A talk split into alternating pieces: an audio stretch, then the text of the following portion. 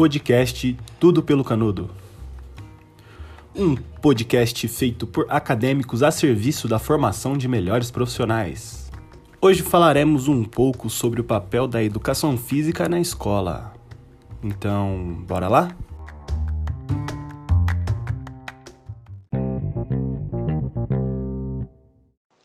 Bom, para a gente falar qual é realmente o papel da educação física na escola, é, a gente precisa falar o que é essa escola. A gente precisa entender o que é essa escola. Para isso, utilizaremos o texto né, de forma sintetizada de Gonzalez e Fenster Cipher entre o não mais e o ainda não. Bom, é, no século XX, é, o conhecimento da educação física ele passa a ser mais voltado aos esportes. E esse conteúdo, então, ele começa a ser muito associado à educação física escolar. É, em 1980, essa esportivização ela passa a ser muito questionada, né? Impulsionando mudanças na área, e uma delas era tratar a educação física como uma disciplina escolar. Então, a partir disso, é, há uma ruptura, onde a educação física ela sai do exercitar para, passando a ser uma disciplina de caráter escolar. E sendo uma disciplina de caráter escolar, ela tem que respeitar os conteúdos dessa escola. Mas como isso foi algo novo para a área, é, esses conteúdos eles pre ainda precisam ser pensados, né? Então, até os autores eles trazem que é, essa educação física ela se encontra entre o não mais e o ainda não, onde o não mais é a educação física apenas como atividade de esporte e que não será mais usada, né? E o ainda não é a educação física como componente curricular, mas que ainda precisa ser desenvolvida, né? E ela ainda não é. Mas para a gente entender é, a educação física como componente curricular, a gente precisa saber que lugar é essa escola que a educação física está inserida. A gente precisa entender o que é essa escola. É, então, a escola ela tem uma responsabilidade social e, como tal, as disciplinas que estão inseridas nela, elas carregam essa mesma responsabilidade, né? Então, a escola, ela é uma instituição republicana, ela se compromete com algo público, né? E não com algo privado. Então, ela atende à sociedade e a interesses que são públicos. É, e o que essa escola ela vai nos apresentar? Ela nos apresenta é uma cultura no geral, uma cultura do mundo. E conhecendo essa cultura, a gente conhece esse mundo que estamos descobrindo.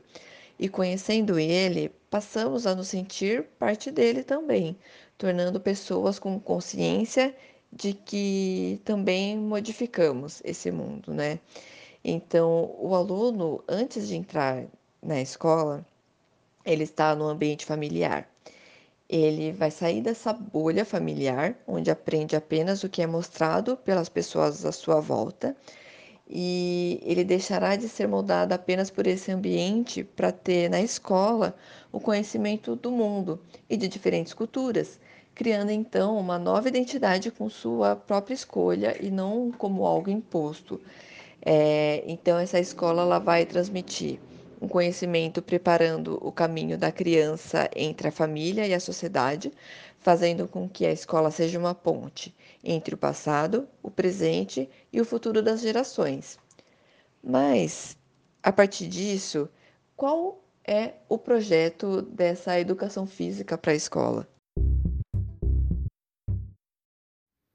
Quando pensamos numa proposta de educação física escolar, devemos levar em consideração dois elementos o primeiro é o campo de conhecimento e o segundo, o conhecimento cultural. O campo de conhecimento ele se subdivide em três partes. A primeira sendo a possibilidade do se movimentar dos seres humanos, ou seja, cabe ao profissional passar ao aluno o conhecimento do corpo e as realizações, os movimentos que este aluno pode fazer, como por exemplo saltar, correr, chutar uma bola, o segundo seria a, o estudo das práticas corporais sistematizadas, que se vinculam com o lazer, o cuidado do corpo e a promoção da saúde. O exercício físico é um exemplo que pode ser é, trabalhado para abordar o tema da promoção da saúde, onde o profissional, o, professor, o professor passa o conhecimento aos alunos dos benefícios do exercício físico. E por fim, a estrutura e representação social. Este campo de conhecimento está relacionado com a sociologia, a antropologia, política, fisiologia e anatomia, enfim. Ou seja, essa parte propõe a reflexão sobre a origem e as transformações nas representações e práticas sociais, como por exemplo o futebol. A origem do futebol, as transformações que teve no futebol e que podem ser abordadas com os assuntos de política, antropologia, a, a fisiologia, a anatomia, né? no caso, o, a subdivisão dos sexos para a prática do futebol, futebol masculino, futebol masculino, é, o corpo da mulher, o corpo do homem, e enfim, são, são esses, é, essas, essas dimensões que são abordadas nessa terceira parte. Com base nos textos e no vídeo assistido, sabendo que a escola é o lugar onde se vai para aprender e o papel do professor que tem grande responsabilidade nisso. Conhecer o aluno é fundamental na relação ensino-aprendizagem. O professor tem que conhecer o aluno e como que é a realidade dele fora da escola. Saber a relação que ele tem com a prática corporal, para que a partir dessas observações o professor consiga ler e compreender qual é a melhor didática e em qual situação usá-la para atingir determinado objetivo. É necessário pensar a aula a partir do conhecimento significativo, para que o aluno adquira condições para se tornar um ser humano crítico, dentro do âmbito escolar e do contexto social em que vive. Ao pensar sobre as aulas de educação física escolar, é importante entender que lá a gente está para ensinar, né? E não a formar atleta. Então não tem como objetivo a performance mas sim passar o conteúdo para o aluno, para que ele consiga entender sobre a, parte, a prática corporal.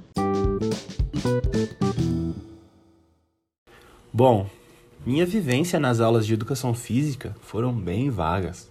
Do quinto ano até o terceiro colegial tive a mesma professora.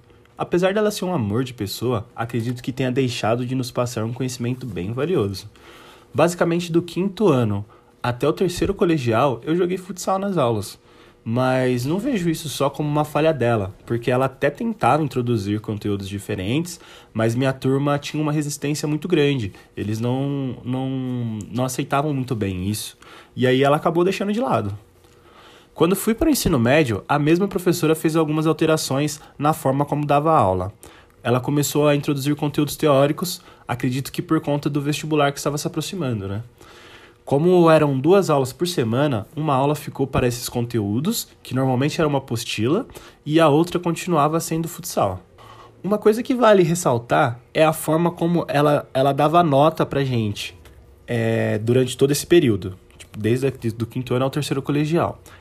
É, ela tinha uma atividade que chamava Projeto Ler, que, cons que consistia em pegarmos uma, uma reportagem de jornal ou algo do tipo que se relacionava ao esporte e fazer um resumo sobre aquilo, sobre o que a reportagem dizia e tudo mais.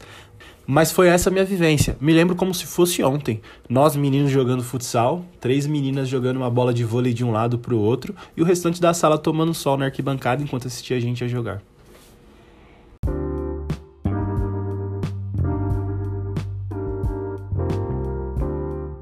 Os textos citados foram Entre o Não Mais e o Ainda Não, Pensando Saídas do Não Lugar da Educação Física Escolar 1 e 2, de 2009 e 2010, de Fernando Jaime Gonzalez e Dr. Paulo Evaldo Fenster Seifer.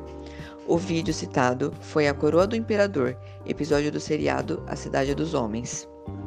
Os integrantes do grupo são Isabel Rodrigues Borella, Stephanie Marinho dos Reis, Vinícius Augusto Casale, e Yuri Wesley Araújo de Sá.